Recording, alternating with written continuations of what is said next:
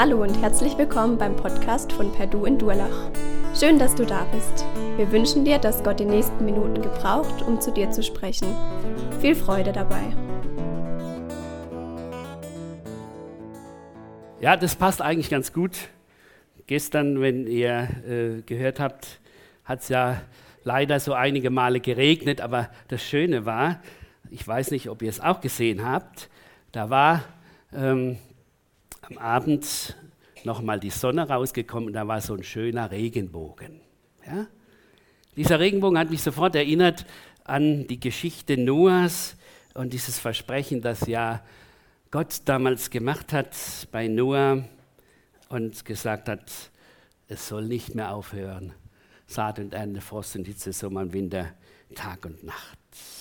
Wie war das damals, als Noah lebte? Die Frage war ja dieses, macht, macht Gottes Nachfolge einsam? Noah war ein Sohn Lamechs, ein Nachkomme Kains. Diese Generation hatte eine Hochkultur aufgebaut. Da war alles da. Das war nicht viel anders wie heute. Da wurde in Saus und Braus gelebt. Jeder machte, was ihm gefiel und es war fast alles zu haben, was das Herz begehrt. Und grundsätzlich ging es allen gut. Dass da ein paar unterdrückt waren, das ließ sich leider nicht vermeiden. Aber grundsätzlich war das so, also wir sind doch gut vorwärts gekommen. Trotzdem war es so, dass Lamech, der Vater von Noah, seinem Sohn diesen Namen Noah gibt, das heißt Trost und sagte, ja, der lässt uns ein wenig getröstet sein bei der beschwerlichen Arbeit, äh, die ihm auch schon zu schaffen machte. Aber das hatte nichts damit zu tun, dass er sich um Gott kümmerte oder irgendwas mit Gott am Hut hatte. Keiner kümmerte sich um Gott und keiner redete von ihm. Und wenn, dann wurde er von ihm gespottet. Und da mittendrin lebte Noah. Dieser Noah war ganz anders. Er betete zu Gott, er richtete sein Leben nach Gottes Maßstäben aus, er achtete darauf, mit seinem Mitmenschen gut umzugehen und er litt sicher unter dem Egoismus der Mitmenschen und der Gottesferne und er stand relativ alleine da, einsam. Wenn jemand hinter ihm stand, dann höchstens seine Familie, die mit ihm also da die ganze Zeit mitgegangen ist. Und wenn dieses ganze Treiben hier ihn Not bereitet, dann war da auch einer, dem dieses Treiben Not bereitete. Das war nämlich Gott. Gott bereitete dieses Treiben Schmerz und Sonnen hervor. Er beschließt, ich will die gottlose Erde wegwischen. Das kann so nicht weitergehen, war für ihn klar.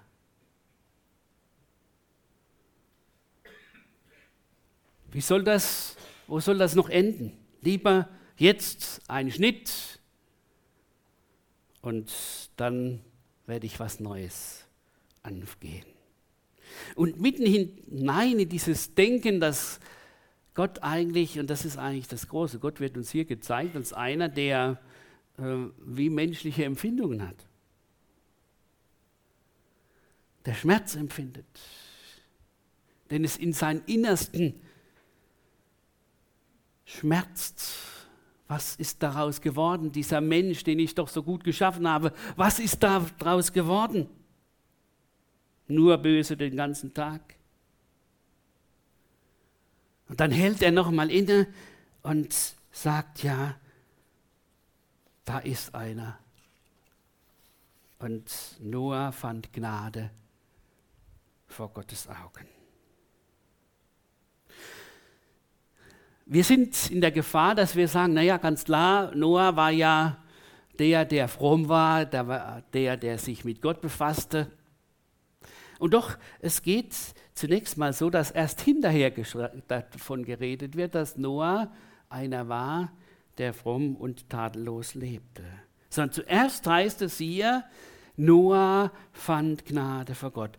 Deswegen ist es ganz wichtig, dass wir nicht sofort da sagen, also es ist so, weil ja Noah fromm war, weil Noah mit Gott in Verbindung war, deshalb hat Gott gesagt, ach, da ist wenigstens noch einer. Sondern zunächst ist es so, dass hier ganz unvermittelt auf einmal gesagt wird, aber Noah fand Gnade vor Gott.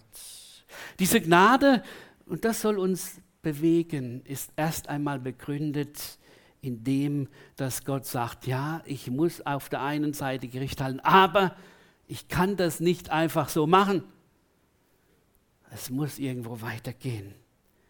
Ich bin der, der nicht einfach nur auslöscht, sondern ich bin der, der einen Neuanfang möglich macht.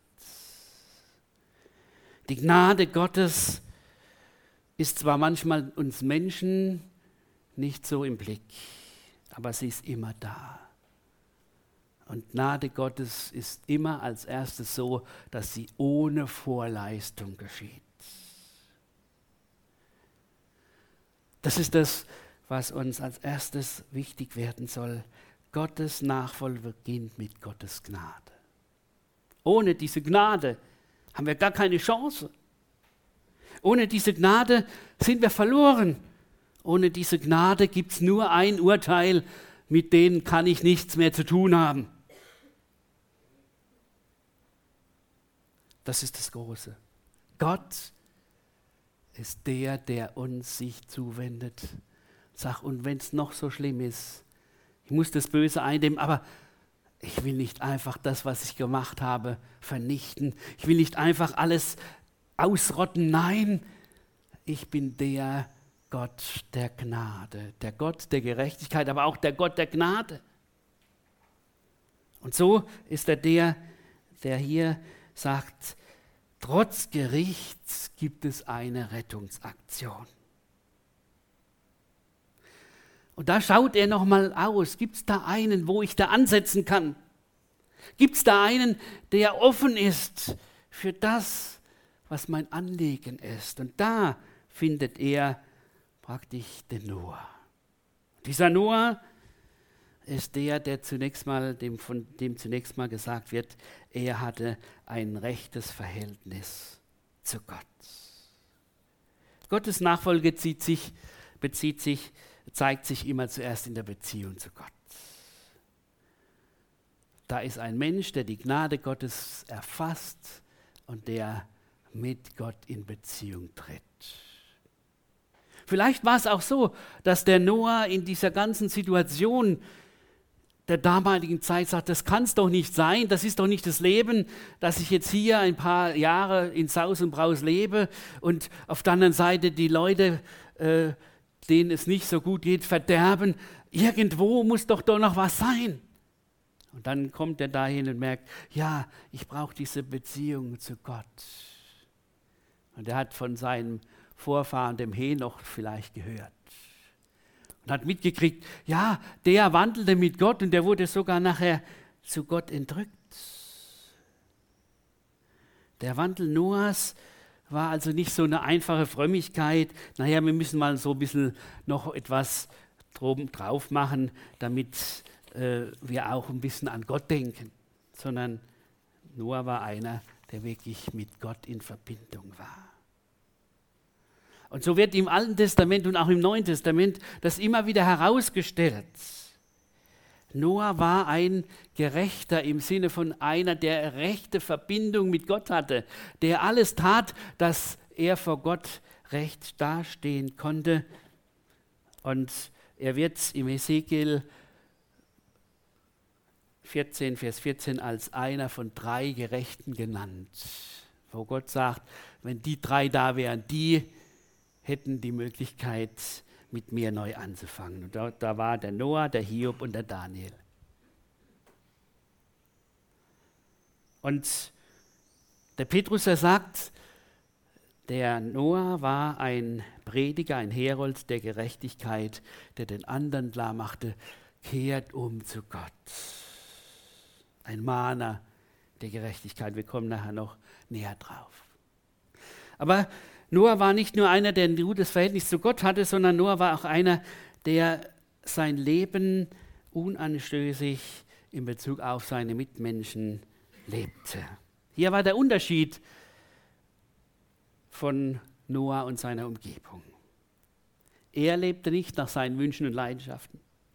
Er lebte nicht für seinen Vorteil. Er lebte, um Gott zu gefallen. Und dieser Noah war letztlich jetzt dieser Hoffnungsschimmer, diese, diese Möglichkeit, wo Gott sagt, da kann ich ansetzen. Noah ist sozusagen der, durch den die Welt Zukunft bekommt. Durch das das ganze Unternehmen Menschheit noch einmal neu anfangen kann. Das, was vor, zunächst mal so hoffnungslos und sinnlos aussieht. Hoffnung für die Welt, um dieses einen Willen. Und damit ist Noah nicht nur einer von den Gerechten, sondern ist Noah einer, der uns Vorbild ist auf den einen, der wirklich gerecht war und völlig gerecht war. Und das war Jesus Christus. Der ist letztlich dann diese völlige Rettungsaktion Gottes. Aber kommen wir zu uns. Noah ist uns hier ein Vorbild im Glauben. Er ist einer, der erfahren hat, was Gottes Gnade heißt. Wie war das bei dir, als du erfahren hast, dass Gott dir gnädig ist? Das ist doch die Sache, die uns immer wieder neu anrühren soll. Ich habe einen Gott, der mit mir Gemeinschaft haben will. Das hat Noah kapiert, das sollen wir immer wieder neu verstehen. Und aus dieser Gnade heraus soll unsere Beziehung zu Gott genährt werden. Aus dieser Gnade heraus wird unser Leben geprägt.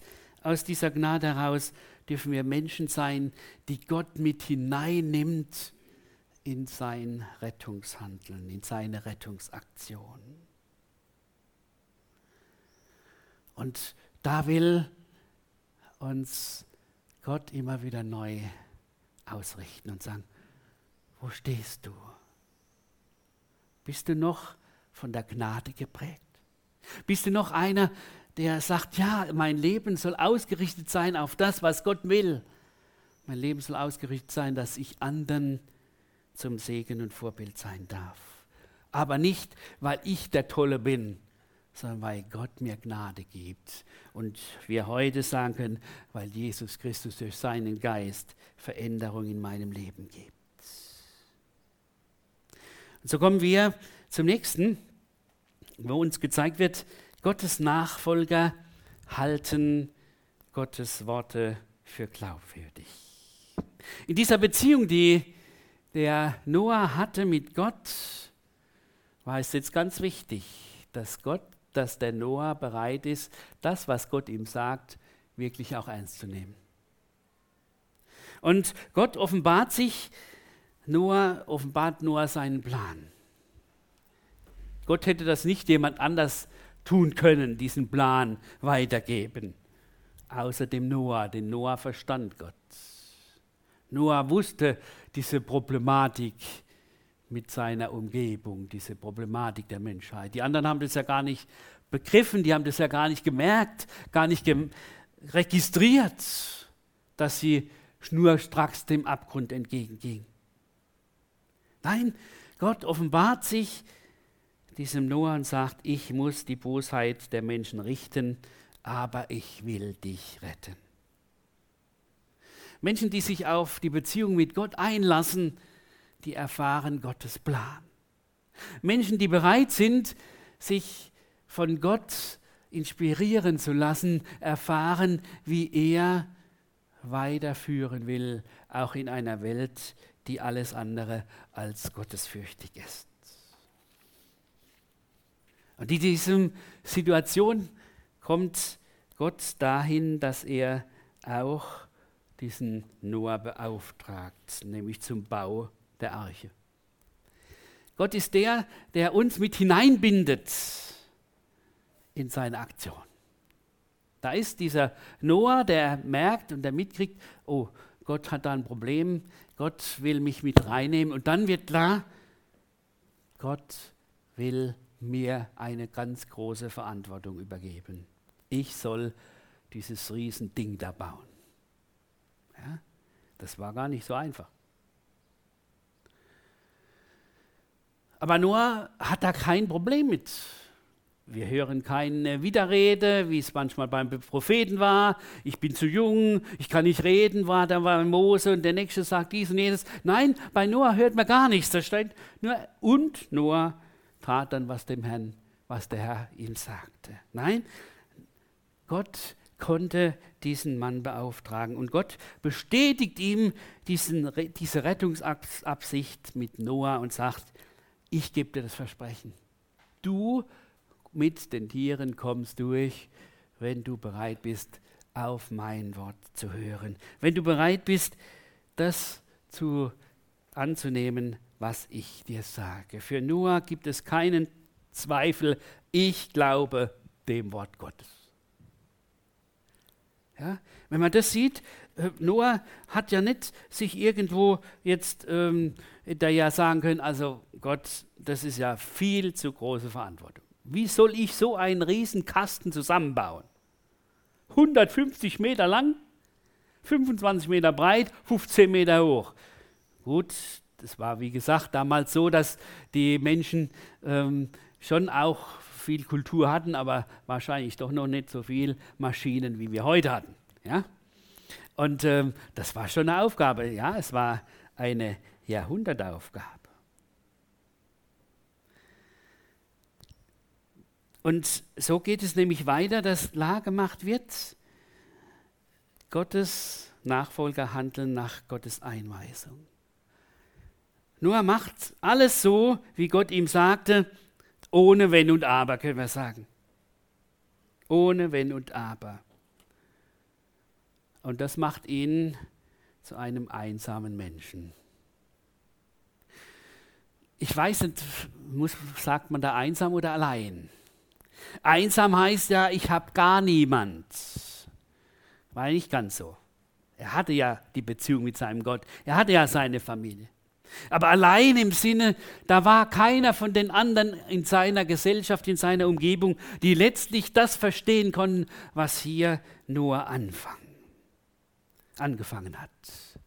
Überlegen wir uns das mitten auf dem Festland, mitten in Deutschland, würden wir sagen, ja, hier irgendwo in Baden-Württemberg wird einer so einen riesen Kasten bauen. Ja?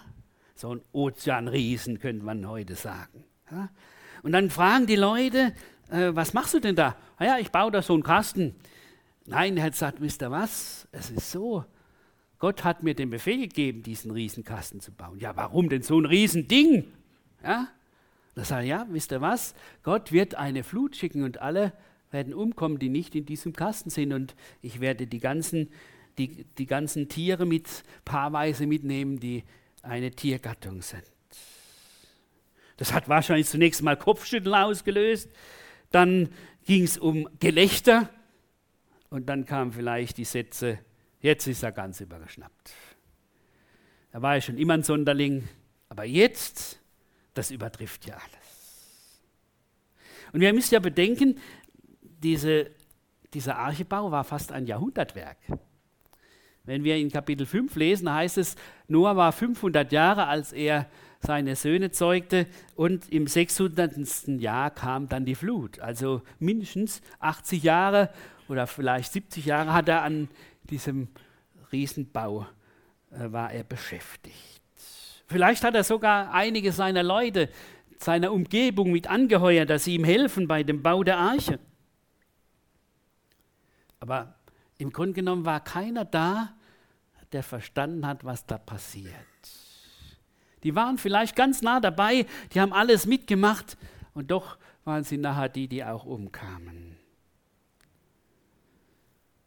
Und es war ja so, dass er hier ein Außenseiter war, in dem Sinn, dass sie sagen, ach, dieser Miesmacher, der will uns unser schönes Leben verderben der will und diese Spaßbremse, das geht doch gar nicht. Jeder hat doch hier sein Vergnügen. Warum soll ich, warum sollen wir uns hier auf ein Gericht vorbereiten? Und das macht ihn zu einem Menschen, der letztlich, und äh, das wird uns dann im Neuen Testament gesagt, der zum Mahlmal für seine Umgebung wird.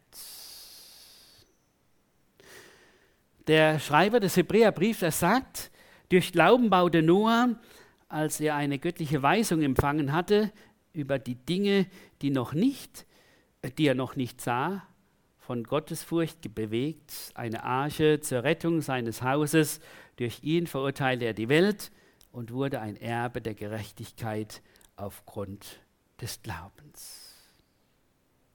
Durch Glauben baute Noah die Arche, obwohl er nichts wusste, obwohl er nichts sah. Er sah nichts von dem Regen, er sah nichts von den Wolken.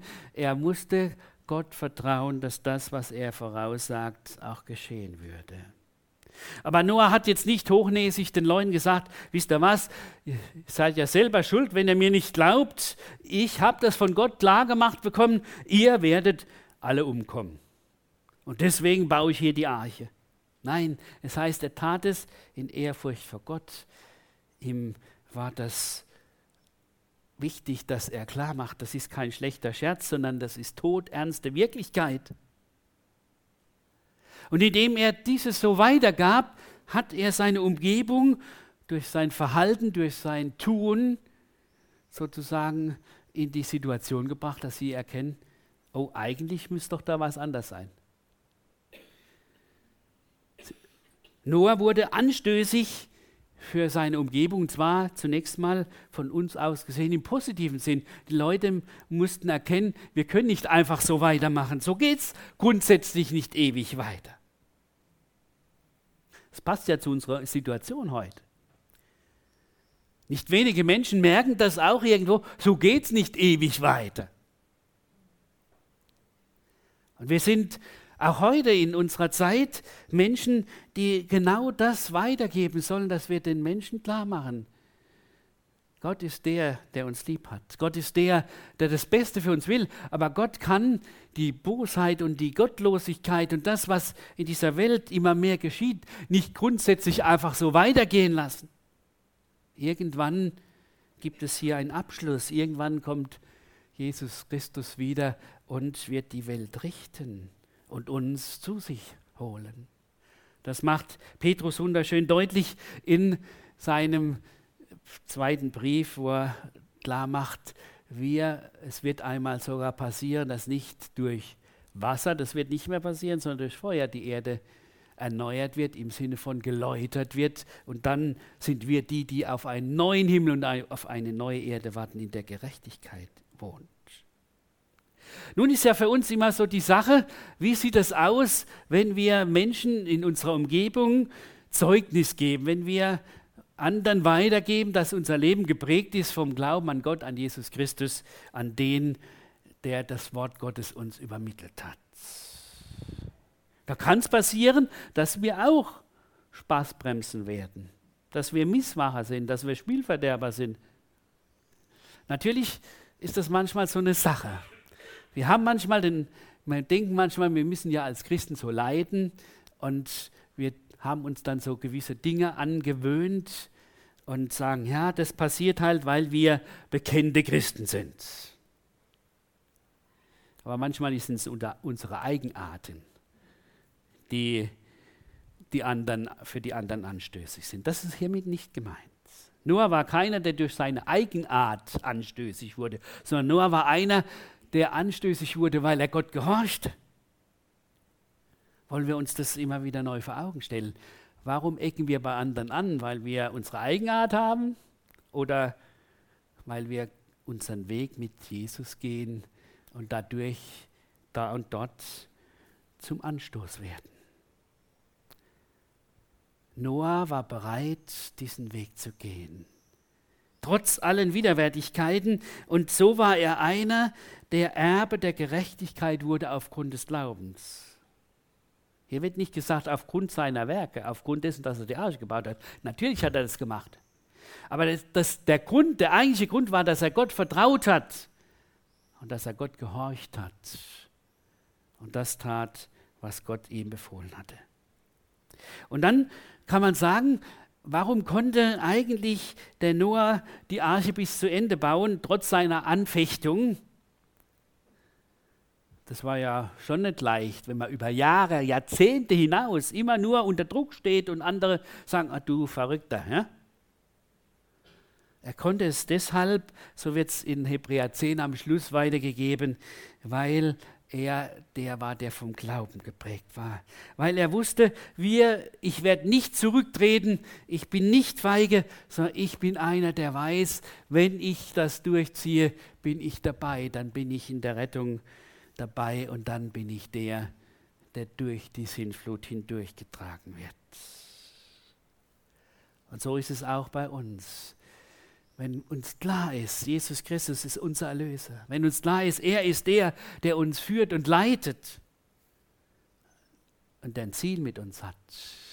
Nicht nur, dass wir hier in dieser Welt mehr oder weniger gut leben, sondern dass wir einmal in der Ewigkeit völlige Gemeinschaft mit ihm haben, dann können wir durchhalten in Anfechtungen, in Anfeindungen, dann wenn wir alleine stehen, wenn wir einsam sind in unserer Gottesnachfolge. Übrigens, das ist ja das Schöne, haben wir ja schon auch gehört, wir sind ja Gott sei Dank nicht einsam und allein. Wir sind ja zusammengestellt als Gemeinde Jesu. Das hat Gott besonders gemacht der sagt, ich will nicht, dass der Mensch, dass der Christ einfach allein durchs Leben geht, sondern er soll in der Gemeinschaft mit den anderen sich immer wieder ermutigen lassen können. Noah war da wenig schlechter dran. Aber Noah hatte diese Verbindung zu Gott und das war das, was ihn durchtrug. Und so kann man sagen, Gottes Nachfolger wissen, die Rettung zu schätzen. Man könnte sagen, Szenenwechsel, die Sintflut ist hinter uns, die Menschen sind auf der einen Seite umgekommen, Noah und die Tiere haben überlebt und nach 150 Tagen endlich, oder es war dann noch länger, also da ging dann die Flut zurück. Es war fast ein ganzes Jahr, wo die in der Arche war, muss man sich ja vorstellen. Das war schon eine Sache. Und äh, wie, wie das der Noah eigentlich geschafft hat, logistisch das hinzukriegen mit dem, äh, mit dem Futter und so weiter, ähm, ich will mir das gar nicht ausmalen, oder wir können es uns eigentlich gar nicht so ausmalen. Aber Gott hat dafür gesorgt, dass das geklappt hat. Und als Noah aus der Arche kam, ist das Erste, was ihm wichtig ist, er baut einen Altar. Er macht eines klar, Gott, dir verdanke ich, dass ich noch lebe. Gott, dich bete ich an, weil du mich heraus und durchgebracht hast durch die Sintflut zu einem Neuanfang. Und was macht Noah? Man muss sich überlegen, das sind jetzt gerade so ein paar Pärchen da und bei den Reintieren waren sieben Pärchen, aber er, er opfert von diesen wenigen Tieren, opfert er von den reinen Tieren und Vögeln opfert er, und zwar Brandopfer, das heißt Ganzopfer, das heißt, er hat davon nichts gegessen. Bei den anderen Opfern war es so, dass man gewisse Teile selber verzehren konnte. Aber beim Brandopfer war es so, dass man alles Gott gegeben hat. Nur will sagen, dir gehört alles. Ich weiß das und ich will, dich, will mich neu dir weihen. Ich will mich neu dir hingeben. Du allein kannst jetzt weiter mit mir dieses Leben führen, sonst komme ich nicht durch. Und Noah riecht, äh, Gott riecht Noahs aufrichtige Zuwendung. Ich finde es so schön, dass hier heißt, und Gott roch den Wohlgeruch des Opfers. Hier wird wieder uns gezeigt, äh, Gott hat Empfindungen. Er merkt, Mensch, dieser Noah hat eine aufrichtige Gesinnung. Der meint es wirklich so, wie er es tut. Der gibt nicht einfach ein Opfer und sein Herz ist nicht dahinter. Nein, er ist dabei. Und das freut ihn. Da ist einer, das war doch der Richtige, da ist einer, der sich mir zuwendet und da ist einer, der mit mir den Weg weitergeht. Und deshalb ist er der, der sagt, ja, Gott beschließt neu. Ich will Gnade vor Recht geschehen lassen. Ich will völlige Erlösung weitergeben. Wisst ihr, das ist für mich eines der größten Stellen der Bibel, wie Gott begründet, dass er nicht mehr richtet. Gott begründet nicht das so, dass er sagt, also jetzt alles, hat alles gut geklappt, Noah, du bist draußen, das ist auch schön, ich glaube, das klappt wunderbar mit dir. Jetzt geht es wunderbar weiter. Ja? Nein, Gott sagt, ich habe Folgendes gemerkt. Die Veränderung der Menschheit wird nicht durch Vernichtung geschehen, sondern durch Veränderung des Herzens. Denn er sagt, das Dichten und Trachten des Menschenherzens ist böse von Jugend auf. Da komme ich sowieso nicht dran. Ich kann die hunderttausendmal ver vernichten. Damit wird nichts verändert. Und wisst ihr, das ist die Sache, die uns immer wieder neu klar werden muss. Wir können den Menschen nicht verändern, ohne ihm seine Gesinnung zu verändern. Das kann allein der Heilige Geist. Und deshalb sagt der Petrus das so wunderschön in 1. Petrus 3. Ich will uns einfach diesen Vers äh, weitergeben, damit ihr das seht, wie Noah nicht einfach eine schöne Geschichte vom Alten Testament ist. Übrigens ist sie vielfach auch in der Weltliteratur ähm, weitergegeben, dass es eine Sintflut gegeben hat. Sondern hier wird deutlich gemacht, Petrus interpretiert das so, Gott selbst hat ja ebenfalls gelitten, als er der Gerechte für die Schuldigen starb. Er hat mit seinem Tod ein für allemal die Sünden der Menschen gesühnt und hat damit auch euch den Zugang zu Gott eröffnet. Ja, er wurde getötet, aber das betraf nur sein irdisches Leben, denn er wurde wieder lebendig gemacht zu einem Leben im Geist. So zu einem neuen Leben erweckt, ging er zu den Geistern in der unsichtbaren Welt, die sich zu Noahs Zeit gegen Gott aufge aufgelehnt hatten und die jetzt bis zu seiner endgültigen Verurteilung gefangen gehalten wurden und verkündigte ihnen seinen Sieg. Damals, in den Tagen Noahs, hatte Gott in seiner Geduld mit dem Gericht gewartet, bis die Arche gebaut war. Doch als dann die, die Flut kam, wurden nur wenige nicht mehr als acht Personen in der Arche durch das Wasser hindurch getragen und gerettet. Petrus zeigt hier, wisst ihr, das Eigentliche ist, nicht, dass der Noah damals so viel gelitten hat, auch unter seinen Leuten, sondern das Eigentliche ist, dass Jesus gelitten hat als der Gerechte für unsere Schuld. Das Eigentliche ist, dass er uns den Zugang zu Gott gegeben hat.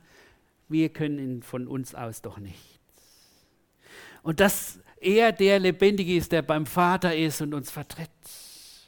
Und dann sagt er, und wisst ihr, das ist so, dass die Erlösung Jesu ein für alle Mal geschehen ist und dass das sogar zurückgreift bis zur Zeit Noahs.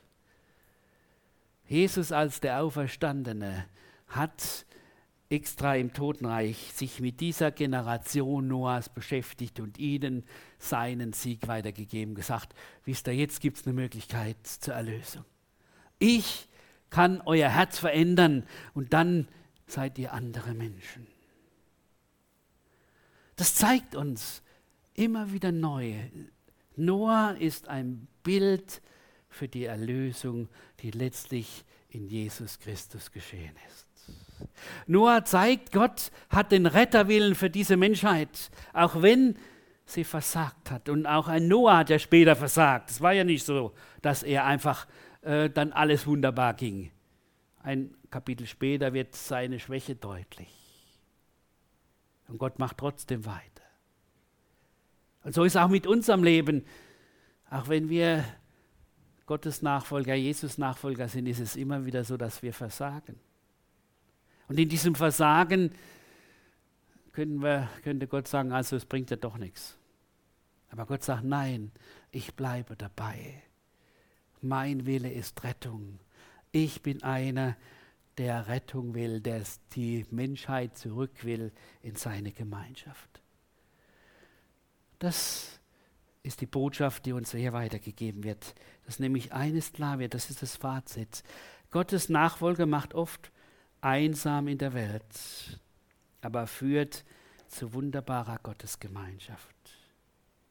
Wisst ihr, das kommt vor, auch in unserem Leben, dass wir aufgrund unserer Entscheidung für Jesus Christus, für ein Leben mit Jesus Christus Menschen verlieren.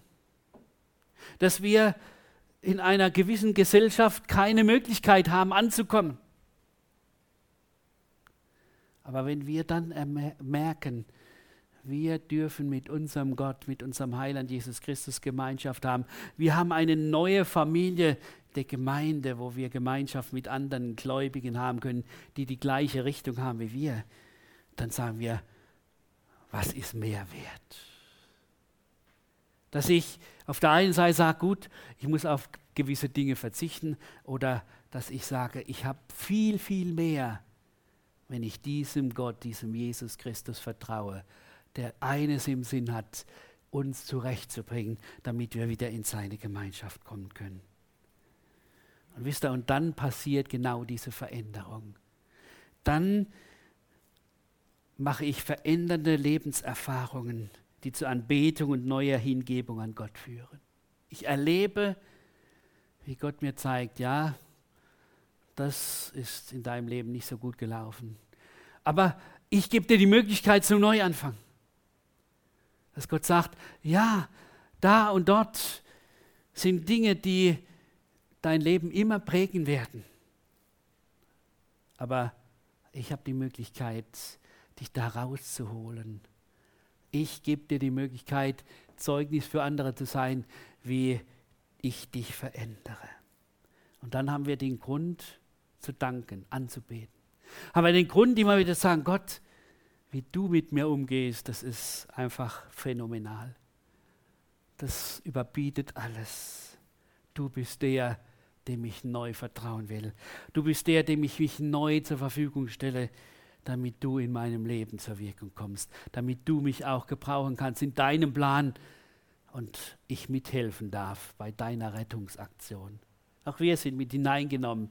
Wir müssen Gott sei Dank keine Arche bauen, aber wir wollen Gemeinde bauen. Wir wollen, dass Menschen zum Glauben kommen an Jesus Christus, dass sie erkennen, hier haben wir Erlösung, hier haben wir die Rückführung in die Gemeinschaft mit Gott und wir wollen ihm die Ehre geben. Und das können wir sagen, Noah, einer, der auf der einen Seite einsam war in seiner Umgebung, aber eine wunderbare Gemeinschaft hatte mit seinem Gott und die ihn so führte, dass er die Rettungsaktion Gottes miterleben durfte und damit auch uns zeigen konnte, wir sind die, die aufgrund der Gnade Gottes leben, sonst wären wir alle nicht hier.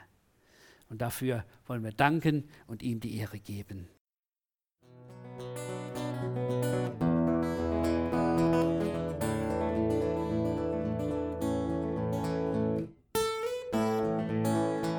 Wir hoffen, der Podcast hat dir weitergeholfen. Falls du noch Fragen hast, besuche gerne unsere Homepage unter www.per-du.church. Hier findest du alle wichtigen Infos zur Gemeinde und zum Glauben. Tschüss und bis zum nächsten Mal.